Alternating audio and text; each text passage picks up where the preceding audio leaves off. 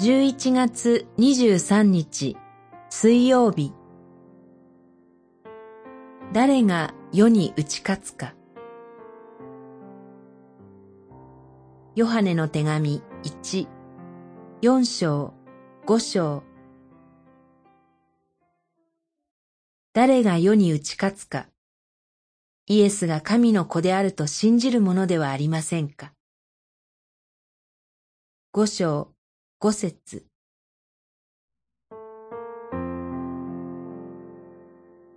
勝ち組と負け組。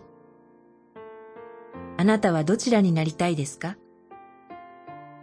多くの人が勝ち組になるために一生懸命努力しています。しかし、私たちはどういう勝利を目指しているのでしょうか？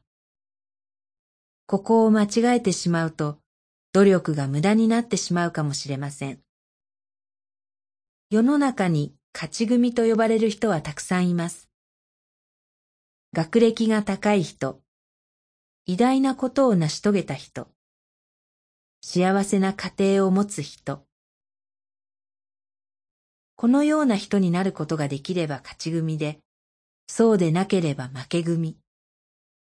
そのような暗黙の了解の中で私たちは生きています。一方で聖書は、イエスが神の子であると信じる者こそ勝利者だと教えます。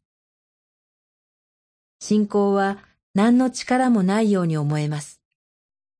けれども、信仰による勝利には十字架に示された神の愛があり、主にある兄弟姉妹がその愛に基づいて互いに愛し合う教会があります。